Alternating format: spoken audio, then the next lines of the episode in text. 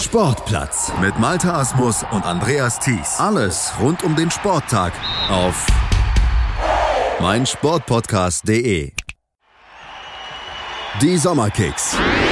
Die Weltmeisterschaft der Frauen. Die Vorrunde der Frauen-WM in Frankreich ist vorbei. Höchste Zeit also, noch kurz vor dem Start der K.O.-Runde ein kleines Zwischenfazit zu ziehen. Und das machen wir heute im Sportplatz hier auf meinsportpodcast.de auch. Mein Name ist Malte Asmus und bei mir ist einer, der ganz nah dran ist in Frankreich vor Ort am Turnier. Ihr kennt ihn bei uns im Programm, vor allem aus dem Füchsle-Talk zum SC Freiburg. Michael Schröder. Hallo Michael oder Bonjour, Michel. Bonjour, hallo Malte. Michael, erzähl uns ein bisschen, was machst du genau bei der Frauen-WM? Warum bist du vor Ort? Warum bist du mittendrin im Herzen des Geschehens? Mittendrin im Geschehen, äh, das trifft es schon mal gar nicht richtig, weil das Komische diesmal ist, ich äh, arbeite beim Fernsehen und äh, bin für den Host-Broadcaster am Start, wie auch letztes Jahr zum Beispiel in Russland. Und normalerweise ist man immer ähm, in einem International Broadcast Center in der Stadt, in der das Finale ist. Wir sind aber in Paris und nicht in Lyon. Das ist so ein bisschen komisch äh, bei diesem Turnier, dass das Finalstadion noch gar nicht teilgenommen hat. Ähm, und wir alle gespannt sind, ob da alles glatt läuft ähm, für die beiden Halbfinals und das Finale dann. Deswegen sind wir nur in Paris und nicht im ja, Topf des Geschehens am Ende dann quasi. Mal gespannt, wie sich das dann auswirkt und ob hm. überhaupt. Erzähl ein bisschen, was machst du genau? Du arbeitest für den Host-Broadcaster, hast du gesagt. Was umfasst deine, dein Aufgabengebiet? Genau, also es gibt äh, ein Master Control Room und ein PCR nennt sich das. Das ist der Production Control Room. Das ist quasi der Raum, in dem die Signale, die im Master Control Room reinkommen aus den Stadien, die gehen bei uns wieder raus, ganz vereinfacht ausgedrückt. Und wir sind auch so ein bisschen die Quality Check und Archive Station. Das heißt, wir äh, machen vor den Spielen diese berühmten Klapptests, kennt man vielleicht mit diesen Regieklappen, dass der Ton synchron ist. Wir gucken, dass die Farben alle passen, was ein bisschen schwieriger ist diesmal als bei anderen Turnieren. Ähm, und wir kümmern uns auch unter anderem um diese äh, berühmt-berüchtigten Player-Profiles, das heißt diese Greenscreen-Aufnahmen von den Spielerinnen, die so lustig in die Kamera schauen und bei der Aufstellung dann so sich aufs Feld aufbauen. Also das sind alles die Sachen, die wir machen und im Endeffekt ist es fast das gleiche wie ähm, ja, bei den Herrenturnieren so im Vergleich, nur halt mit ein paar Mannschaften weniger, aber der Aufwand ist eigentlich ja fast identisch erzähl uns ein bisschen, wie die Vergleiche sind. Du kannst die Vergleiche anstellen, weil du hast mir eben im Vorgespräch schon gesagt, jetzt ist es deine vierte, dein viertes großes Turnier in dieser Aufgabe und du hast auch schon gesagt, im letzten Jahr warst du in Russland bei der Herren-WM dabei. Davor hast du ja auch mit den Herren schon ein bisschen zu tun gehabt. Wie unterscheidet sich das dann auch in der Tätigkeit? Ist der Aufwand bei einer Herren-WM immer noch größer als bei der Damen-WM oder ist es gleicht es sich an, weil jetzt ja auch 24 Teams mit dabei sind bei den Damen erstmals? Also es nähert sich an. Ähm, der Aufwand ist, kann man ein bisschen unterscheiden. Also technisch gesehen ist der Aufwand tatsächlich ein bisschen geringer nach wie vor, weil man weniger Kameras hat bei den Spielen zum Beispiel. Ganz banal. Also da hat man natürlich ein bisschen weniger zu tun, wenn man Kameras matcht. Logisch, ist man schneller fertig. Ähm, prinzipiell ist es aber eher so, dass es schon nicht so ist wie im Vergleich jetzt zur letzten Frauenweltmeisterschaft mit äh, weniger Mannschaften, dass man sagt, okay, die dieses Jahr ist einfach so wie die letztes Mal, nur ein bisschen mehr, sondern das eigentlich eher so ist wie eine Herren-WM, nur ein bisschen weniger. Also man hat weniger Spiele, ein paar weniger Mannschaften, aber in sich der Aufwand ist eigentlich fast gleich, was so Sachen angeht wie äh, zum Beispiel diese Player Profiles. Da sind es im Endeffekt sogar mehr Videos als im letzten Jahr, obwohl es weniger Mannschaften sind einfach weil die jetzt noch verschiedene Bewegungen machen. Also so Kleinigkeiten, die geändert werden im Ablauf, die dann aber dazu führen, dass man in manchen Bereichen einfach mehr zu tun hat, als man ja vielleicht auch teilweise vorher eingeplant hatte und dann merkt, oh, da brauchen wir vielleicht noch jemanden, der das noch mitbetreut. Und da ist aber dann keiner mehr. Also so Sachen sind diesmal vorgekommen. Aber sonst, also was den Produktionsaufwand geht, äh, ist es so, dass es die gleichen äh, ja, Departments, heißt es bei uns gibt die aber alle einfach ein bisschen kleiner sind. Mhm. Das heißt aber im Endeffekt nur, dass die Leute, die hier arbeiten, weniger freie Tage haben. Also die Arbeit ist fast gleich. Man wechselt sich halt nicht so stark ab wie jetzt bei, bei größeren äh, Turnieren. Also es gibt genau die gleichen. Es gibt den Master Control Room, den Playout Control Room, es gibt die Production, es gibt die Edit Suites. Das sind halt einfach nur weniger Leute, die die bespielen. Aber der Inhalt bis auf ein Programm ist eigentlich gleich im Vergleich zum letzten Jahr. Wie groß ist das Team, was hinter diesen ganzen Aufgaben dann steckt? Das ist eine gute Frage. Ähm, es ist kleiner. ich kann dir gar keine Zahl hm. sagen. Ich weiß nur, dass es äh, der Hauptgrund dafür ist das Budget, dass es wesentlich weniger Leute gibt, die ja tatsächlich als Freelancer arbeiten und dafür sehr viele äh, Studenten, die das, wo ich ein bisschen Bauchschmerzen habe, als Freelancer selber, die das als Chance sehen, irgendwie mal bei sowas mitzuarbeiten. Mhm. Ähm, wir arbeiten hier sehr viel mit französischen äh, Technik- und Ingenieursstudenten und eher nicht mit den Leuten, die man sonst so bei den Turnieren sieht. Also man man kennt alle, wenn man es mehrmals gemacht hat, die hier sind. Man wundert sich aber immer wieder, wer alles nicht da ist. Und äh, bei mir selber ist es zum Beispiel auch so, das stand überhaupt nicht in meinem Kalender, dass ich den Sommer hier in Frankreich verbringe. Das war einfach kurzfristig, wurde gemerkt, okay, da wird noch einer gebraucht. Wir rufen mal den an, vielleicht hat er ja Zeit. Ähm, wie viele Leute es insgesamt sind, kann ich dir gar nicht sagen. Auf jeden Fall ist es ein großer Personalaufwand, der da nötig ist, auch wenn du sagst, weniger als natürlich bei der Herren-WM. Wie viel kriegst du denn auch von den laufenden Spielen mit, weil du ja auch währenddessen arbeiten musst? Das dachte ich schon, wie viel kriegst du denn pro Tag? Nee, das, äh, das sind Fragen, die stelle ich hier auf dem Sender nicht.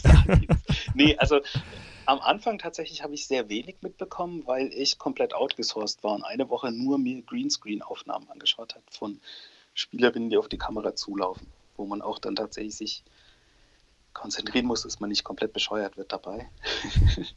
Aber ähm, so danach habe ich eigentlich schon ein paar Spiele gesehen. Zumindest immer das Frühe, weil ich habe eigentlich alle Frühschichten gewonnen, sage ich mal. Die Spätschichten macht mein Kollege. Deswegen kann ich eigentlich sagen, ich habe die frühen Spiele eigentlich alle gesehen so. Gesehen heißt aber auch für mich halt auch, ich habe geguckt, dass überall Ton ist. Ich habe geguckt, dass das passt, dass das passt, dass das passt. Mhm. Und wenn das gepasst hat, dann habe ich auch schon mal das Spiel als Spiel mir angeschaut und äh, ja, kann jetzt nicht sagen, dass ich der Mega-Experte geworden bin, aber ich habe auf jeden Fall mehr gesehen, als ich mir zu Hause angeschaut hätte von dem Turnier. Das kann man, glaube ich, so kann man es, glaube ich, sagen. Also einen groben Überblick hast du gewonnen. Lass uns noch kurz über deinen Tagesablauf sprechen. Du hast gesagt, du hast meistens die Frühschicht gehabt. Wie sieht so ein Tagesablauf bei dir dann aus? Wann, wann geht's los und wann hört deine Frühschicht dann auf? Ja, wir haben heute witzigerweise beim Frühstück gesagt, wir müssen uns so äh, T-Shirts machen, wo drauf steht äh, Breakfast, Football, Sleep, Repeat. Ähm, und das trifft es eigentlich genau. Also man steht morgens auf, ähm, fängt hier um neun an, geht früher, ähm, geht früher halt ein bisschen früher los, dass man alles einrichtet und dann ist man eigentlich äh, um sechs, sieben, sage ich mal, ist man dann durch und wartet dann halt, bis das erste frühe Spiel vorbei ist. Ähm, eigentlich ist es so, dass bei uns jeder Tag der gleiche ist. Also wir sagen immer, es sind Murmeltiertage. Du ziehst deine Uniform an, gehst hier runter, siehst die gleichen Leute und machst jeden Tag das Gleiche. Nur es spielen zwei andere Mannschaften jeden Tag. Ähm, das sind dann ganz banale Sachen, wie dass du anfängst, den Tag vorher zu archivieren, ähm, weil das alles archiviert wird auf Tapes tatsächlich dieses Mal, die dann äh, in die Schweiz geschickt werden an die FIFA. Dann fängst du langsam an, die Signale zu routen, die reinkommen, je nachdem aus welcher Stadt die sind, musst du dir quasi das Stadion draufschalten, ähm, dass du die Signale abholst, aber auch wieder verschickst. Dann machen wir jede Menge Aufnahmen, während die Spiele sind, ähm, von verschiedenen ähm, ja, Kameraeinstellungen oder Feeds, die dann hochgeladen werden, die man online abrufen kann, wenn man hier als äh, Broadcaster ist oder auch als Mannschaft teilnimmt. Gibt es einen Taktikfeed zum Beispiel, auf den die zugreifen können. Ja, und dann gibt es am Ende des Tages, das macht aber dann Gott sei Dank die Spätschicht, weil das ist das Letzte, was passiert am Tag, äh, immer jeden Tag eine 24-minütige Highlight-Show von den Spielen des Tages, die es dann gestern natürlich zum ersten Mal nicht gab, weil keine Spiele waren. Gestern der erste Ruhetag bei dieser WM und damit auch Zeit, ein bisschen das Ganze zu rekapitulieren, was bisher passiert ist und was auch der Einzelne dann so mitbekommen hat von dem Turnier. Und da spreche ich mit Michael natürlich auch gleich nochmal drüber, über das, was sportlich dann so passiert ist bei der FIFA WM 2019, bei der FIFA WM der Damen. Hey, Malte Asmus von meinsportpodcast.de hier. Ab März geht's weiter mit unseren 100 Fußballlegenden. Staffel 4 bereits. Freut euch auf Slatan Ibrahimovic, Michel Platini, Cesar Luis Minotti, Paolo Maldini, um nur mal vier zu nennen. Und bis wir mit der vierten Staffel kommen, hört doch einfach noch mal rein in die bisherigen drei Staffeln. Ronaldinho, Sepp Meyer, Gary Lineker, Lothar Matthäus und viele weitere warten da auf euch. 100 Fußballlegenden. Jetzt. Überall, wo es Podcasts gibt. 100% Sport. Jederzeit auf Abruf. Auf meinsportpodcast.de Martin hat schon bewiesen, dass er alle möglichen Turniere gewinnen kann. Nur Golf.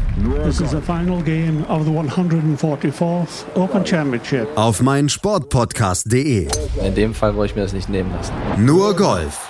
It says a lot about the European Tour and how far we've come over the years. Auf meinsportpodcast.de. FIFA WM der Damen 2019. Wir ziehen eine erste Bilanz nach vollendeter Vorrunde hier bei uns im Sportplatz auf meinsportpodcast.de. Bei mir ist Michael Schröder, eigentlich Moderator vom Füchse Talk hier auf meinsportpodcast.de, dem Talk zum SC Freiburg, aber aktuell bei der Frauen WM als Arbeiter bzw. als Angestellter des Host-Broadcasters vor Ort und deshalb auch natürlich guter Ansprechpartner für mich in Sachen Frauenfußball und kurzes Resümee, denn er hat ein bisschen was mitbekommen im IBC von dieser Frauen-WM. Michael, wenn wir mal drauf gucken, ganz global auf die Teams, die sich jetzt aus der Gruppenphase raus qualifiziert haben für die K.O.-Phase, dann kann man ja erstmal sagen, Überraschungen sind da jetzt nicht unbedingt dabei. Die üblichen Verdächtigen sind weitergekommen, was natürlich auch am Modus lag, denn naja, es sind nur acht Mannschaften am Ende ausgewählt, äh, ausgeschieden. Ja, es ist ein bisschen ein verrückter Modus. Also im Prinzip ist so wie die EM-Quali. Das schafft, irgendwie schafft es jeder. ähm, du sagst ganz zu Recht, es gab nicht wirklich Überraschungen, was zum einen vielleicht daran liegt, dass wirklich fast niemand nach Hause fährt, zum anderen aber auch daran, finde ich, dass die äh, Spiele schon ein bisschen, ja, es gab jetzt nicht so die Mannschaften, wo es eigentlich von Anfang an klar war, die fliegen auf jeden Fall raus, abgesehen von Thailand. Es gab mhm. aber auch nicht so Dark Horses, sagt der Engländer, wo man sagt, okay, die können vielleicht was reißen und dann kommen die weiter, weil, wie gesagt, wenn eh alle weiterkommen, dann ja, gibt es keine Überraschung. Und äh, deshalb sind auch die großen Überraschungen eben ausgeblieben. Aber die Top-Favoriten oder die, die zumindest zu diesem Kreis im Vorfeld gezählt wurden, USA natürlich, Deutschland, England, aber auch der Gastgeber Frankreich, haben dann am Ende sogar alle ihre Gruppe gewonnen. Ja, was dazu führt, dass der Turnierbaum sehr DFB-freundlich ist, würde ich mal sagen. Also man hat jetzt eigentlich die Deutschen auf der einen Seite und die USA, Frankreich äh, auf der anderen Seite.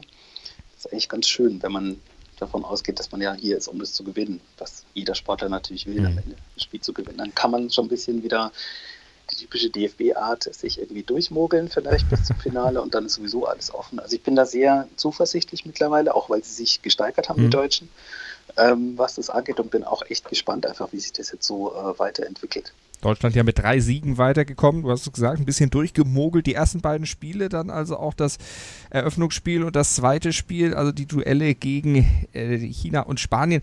Es war ein bisschen zäh am Anfang.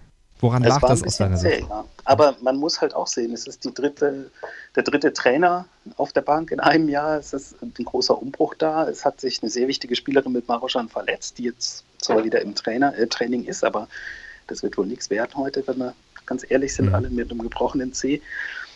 Ist einfach nichts eingespielt gewesen. Und das ist natürlich klar, dass man sich dann noch so ein bisschen finden muss. Was man auch daran sieht, ist, glaube ich, also müsste ich jetzt lügen, aber ich bin mir ziemlich sicher, dass so gut wie alle gespielt haben in der Vorrunde, ähm, vielleicht bis auf ein, zwei Ausnahmen ähm, an Feldspielerinnen. Es ist halt einfach nicht so gewesen, dass man äh, einen Masterplan hatte, den man jetzt umsetzen kann, sondern man muss halt gucken, was geht, man muss gucken, wie sich das entwickelt, das Turnier, und aber auch die Mannschaft sich entwickelt und dann äh, sehen, wo man landet. Und da fand ich es ganz gut, ähm, dass das Spiel gegen Südafrika ja, dann ein bisschen höher geworden, mhm. gewonnen wurde als 1-0.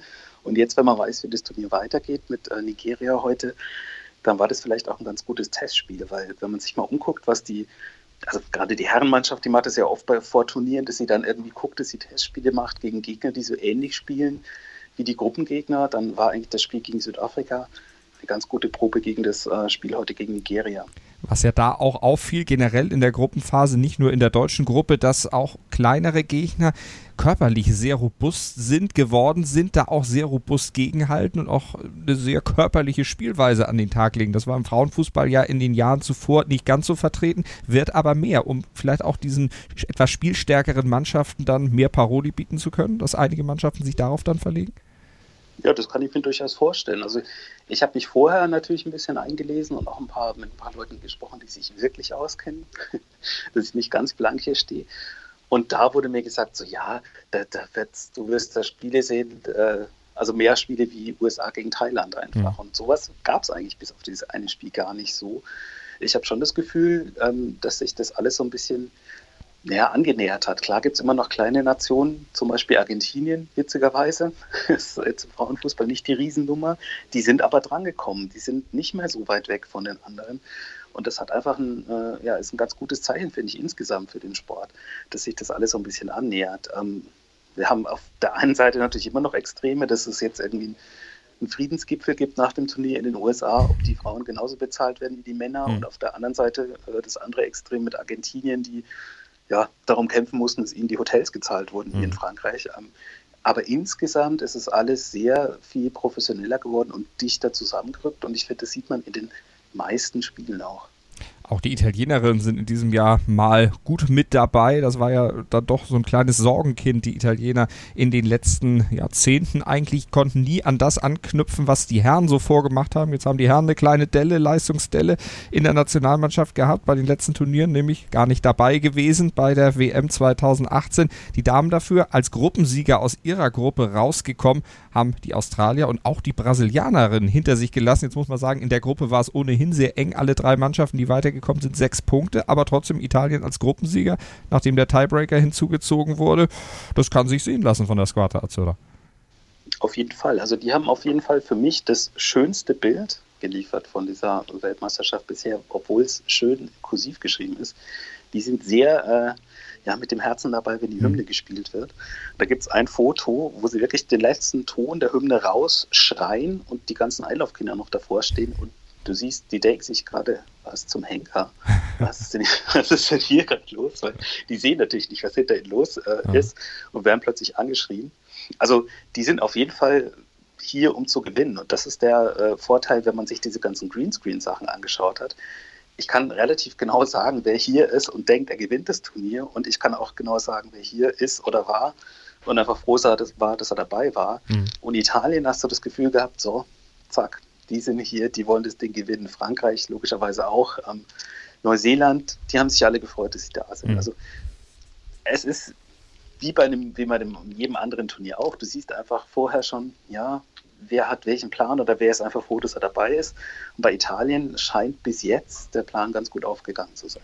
Für die geht es dann am 25. Juni in Montpellier gegen China um den Einzug in die nächste Runde.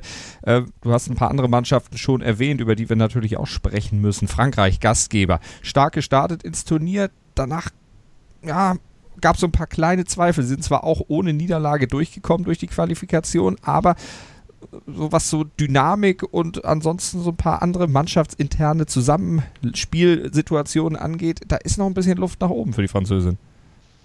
Da ist noch ein bisschen Luft nach oben. Es ist aber, glaube ich, auch immer so bei jedem Turnier, dass die Gastgebermannschaft natürlich extra Druck hat. Das ist ja auch klar. Also wenn du hier durch die Stadt gehst, und Paris ist ja keine kleine Stadt, die sind überall hin plakatiert, in mega groß am Nike Store, am Champs-Élysées. Die komplette Fassade ist voll mit Bildern der Spielerinnen ich glaube nicht, dass das dazu führt, dass man denkt, oh, wie schön, sondern ich glaube, dass man erstmal denkt, uh, okay, krass, jetzt müssen wir erstmal liefern. Mhm.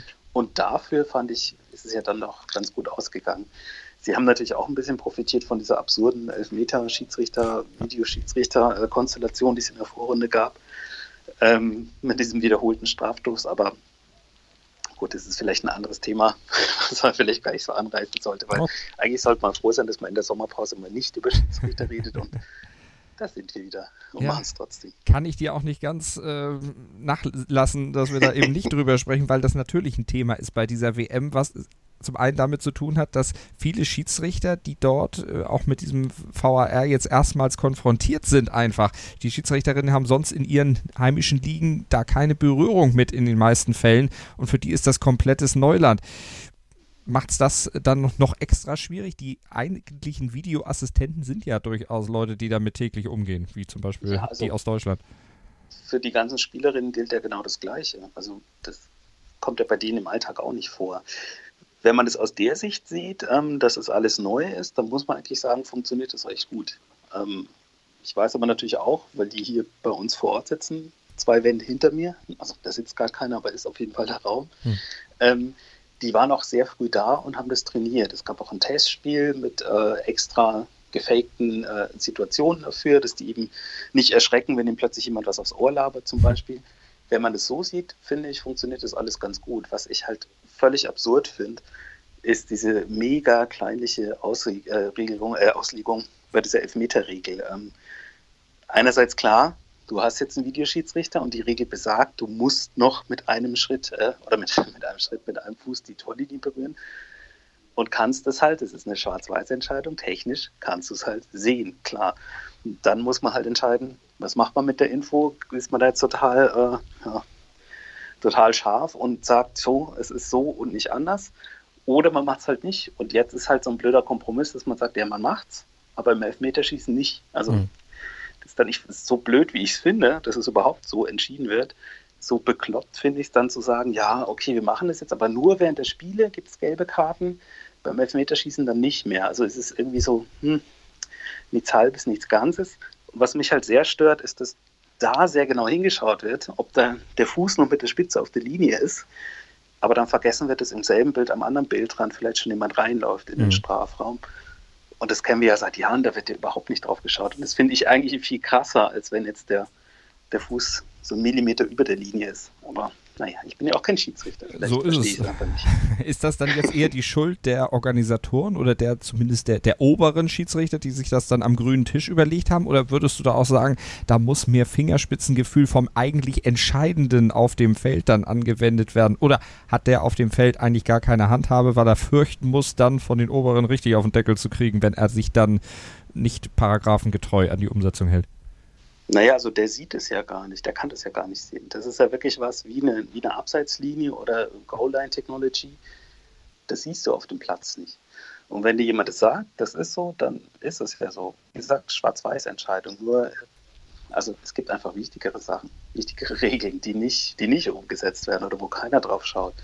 Wo liegt der Ball beim mhm. Eckball zum Beispiel, so Kleinigkeiten oder wo findet der Einwurf statt? Ist das da, wo der Ball rausgegangen ist oder 20 Meter weiter vorne, wie es ja meistens ist.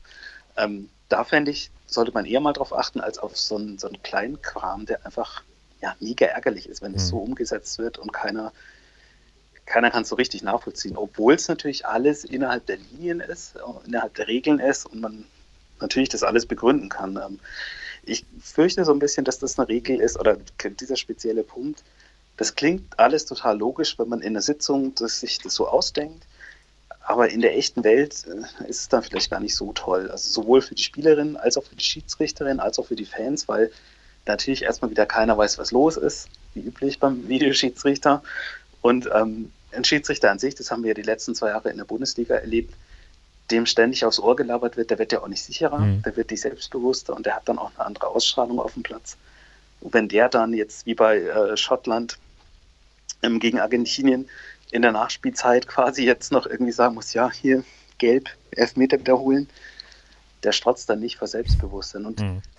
aus dem Nähkästchen geplaudert, es gab Spiele, da sind die Videoschiedsrichter hier abpfiff nach Hause gegangen.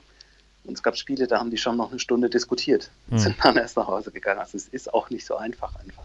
Also mal gucken, wie es dann jetzt in der K.O.-Phase dann mit dem Video Assistant Referee weitergeht. Wir waren sportlich ausgeschieden bei den Französinnen, die also dann am morgigen Tag dann gegen die Brasilianerinnen spielen müssen. Brasilien Dritter in ihrer Gruppe hinter Australien und Italien. Brasilien, die ja mit Marta den großen Star der letzten Jahre haben, die mittlerweile ja mit Miro Klose an WM-Toren gleichgezogen hat.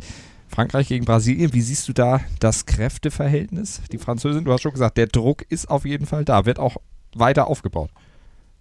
Ja, der Druck ist da. Und also, dass Brasilien in der Gruppe nur Dritter wird, das hätte man vorher auch nicht gedacht. Also, Marta jetzt mit dem riesen äh, All-Time-Record so far, also fünf Weltmeisterschaften in Folge getroffen, 17 WM-Tore, Wahnsinn. Und dann guckst du irgendwie zwei Zahlen weiter runter bei der Kaderaufstellung und da steht dann noch Formiga, die noch ein bisschen älter ist äh, und als sie ihre erste WM gespielt hat, waren 150 Spielerinnen, die hier spielen, noch nicht geboren. Dann denkst du dir, okay, und die ist jetzt nicht 60, die ist 41. Das ist schon echt Wahnsinn, was die mhm. für eine Mannschaft haben. Und Frankreich, wie gesagt, das ist dann eher so der Druck. Ähm, die hätten sich wahrscheinlich als Gruppengewinner jemand anders lieber gewünscht. Ähm, aber wie gesagt, der Modus ist so, wie er ist. Da kann man sich jetzt nicht wehren. Ich glaube, dass das tatsächlich das, das coolste Spiel wird jetzt in, diesem, in dieser ersten K.O.-Runde und das auch das spannendste und dichteste Spiel wird, ähm, weil das so nicht geplant war. Also, mhm. dass Brasilien Dritter wird und gegen Frankreich gleich spielt, das, das hätte man sich vorher nicht, nicht ausdenken können. Interessante Paarung, aber auch das, was am 24. Juni dann ins Haus steht, das Duell zwischen Spanien und den USA. Aber auch wenn die Spanier einen tollen Fußball spielen, ja auch eine ziemliche Begeisterung mittlerweile in Spanien in Sachen Frauenfußball entfacht wurde. Die USA doch noch eine Klasse besser oder würdest du es enger sehen? Die haben Ende letzten Jahres ein Freundschaftsspiel bestritten. Da haben die US-Amerikanerinnen nur knapp mit 1 zu 0 gewonnen. Also ich glaube nicht, dass es eng wird. Oder ich fürchte, dass es nicht eng wird, sagen wir es so, wie es ist. Ähm, US auf jeden Fall kann ich sagen, nicht die beliebteste Mannschaft hier im Turnier, was uns jetzt hier so angeht. Ähm, bei uns ist immer so, wenn die Spiele laufen und es fällt ein Tor, dann kann man im IPC eigentlich erklären, äh, anhand des Applauses, der stattfindet oder eben nicht, ob die Leute jetzt das sympathisch finden oder nicht. Und ich glaube, da werden viel, sehr viele Leute zu Spanien halten in dem Spiel. Aber ich fürchte äh, umsonst, weil die USA einfach, das ist der Top-Favorit. Die haben gezeigt, was sie können. Die haben dann mit der B-Mannschaft auch gezeigt, was sie können. Also da sehe ich eigentlich überhaupt keine, ja, das, es wird nicht dazu kommen, dass Spanien gewinnt. Mhm. Leider. Also mal gucken, ob die US-Amerikaner, die ja noch ohne Gegentor sind, dann das Ganze auch fortsetzen können, auch diese weiße Weste dann halten werden. Sie auf jeden Fall natürlich einer der ganz, ganz heißen Kandidaten auf den WM-Titel. Wenn wir die Achtelfinals uns nochmal angucken. Deutschland gegen Nigeria, Norwegen, Australien, England, Kamerun, Frankreich, Brasilien, Spanien, USA, Schweden, Kanada, Italien, China, Niederlande gegen Japan. Einige asiatische Teams dabei. Also im Grunde ist die gesamte Welt letztlich vertreten in die ganze Fußballwelt außer Südamerika. Außer Brasilien.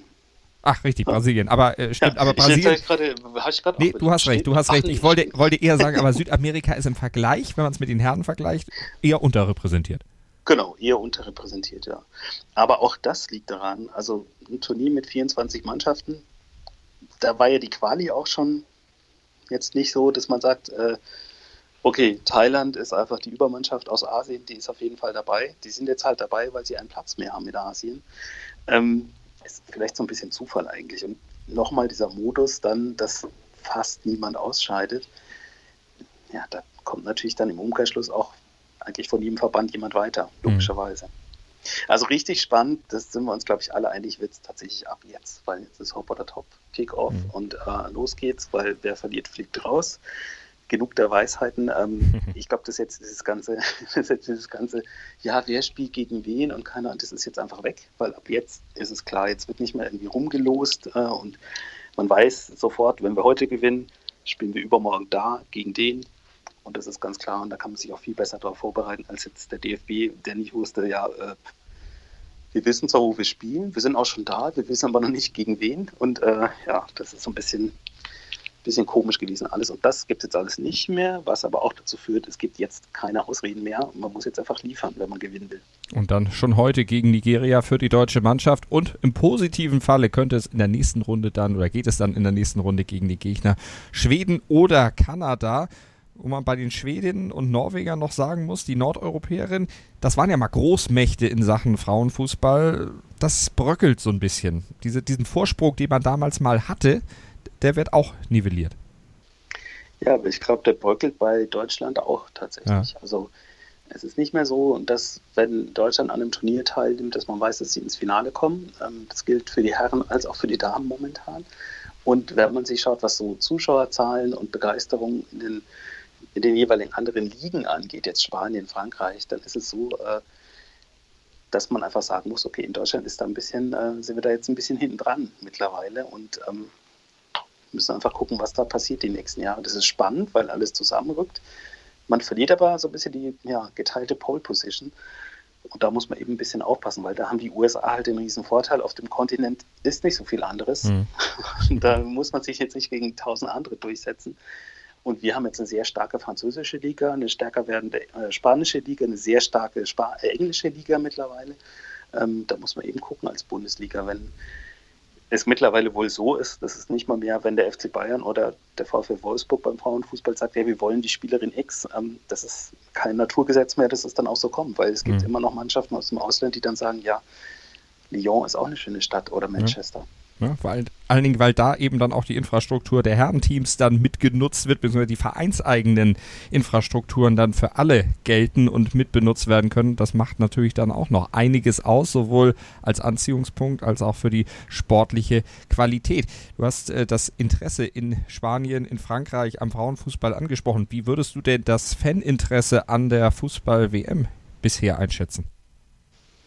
Also hier in Frankreich äh, jetzt eher nicht so massiv, muss ich ganz ehrlich sagen. Ähm, wenn man weiß, wie die Ticketpreise sind, die sind natürlich nicht so wie bei der WM in Russland, wo die Preise irgendwie bei, weiß ich nicht, 100 Dollar, glaube ich, mhm. losgegangen sind. Ich richtig erinnere, hier geht es halt bei 9 Euro los. Die Spiele sind aber teilweise auch unter der Woche nachmittags und da hat dann einfach keiner Zeit und fährt dann halt nicht in Montpellier in die Vorstadt und guckt sich da ein Spiel an. Ähm, gab einige Freitickets für Schulen, für äh, Fußballvereine, was ich eine sehr gute Sache fände, weil das dann wieder dazu führen kann, dass sich Leute interessieren, dass sie dranbleiben und dann vielleicht beim nächsten Mal freiwillig dann extra Geld dafür bezahlen, dann doch hinzugehen oder vielleicht auch einfach sich im Verein anmelden. Ähm, aber es ist nicht so, wie man das erwartet hatte, tatsächlich bislang. Also angeblich, äh, die Halbfinals und das Finale sind ausverkauft.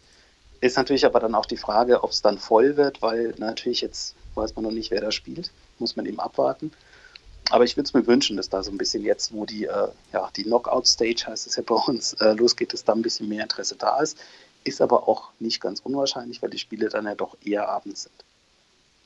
Und wir werden es verfolgen hier bei uns im Sportplatz auf meinsportpodcast.de im Rahmen unserer Sommerkicks. Das war Michael Schröder vor Ort in Frankreich bei der WM als Mitarbeiter des Host-Broadcasters und natürlich bis zum Ende noch mit dabei. Michael, vielen Dank für dein Zwischenfazit.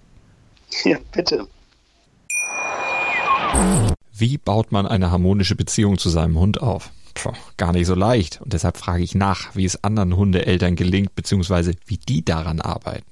Bei Iswas Dog reden wir dann drüber. Alle 14 Tage neu mit mir, Malte Asmus und unserer Expertin für eine harmonische Mensch-Hund-Beziehung, Melanie Lippisch. Iswas Dog mit Malte Asmus. Überall, wo es Podcasts gibt. Sportplatz mit Malte Asmus und Andreas Thies. Alles rund um den Sporttag auf meinsportpodcast.de. Die Sommerkicks. Die Weltmeisterschaft der Frauen. Willkommen bei meinsportpodcast.de. Wir sind Podcast. Wir bieten euch die größte Auswahl an Sportpodcasts, die der deutschsprachige Raum so zu bieten hat. Über 20 Sportarten, mehr als 45 Podcast-Serien, über 9000 veröffentlichte Podcasts und über 5 Millionen Podcast-Downloads allein im Jahr 2018. Wir sind Podcast. Wir sind meinsportpodcast.de.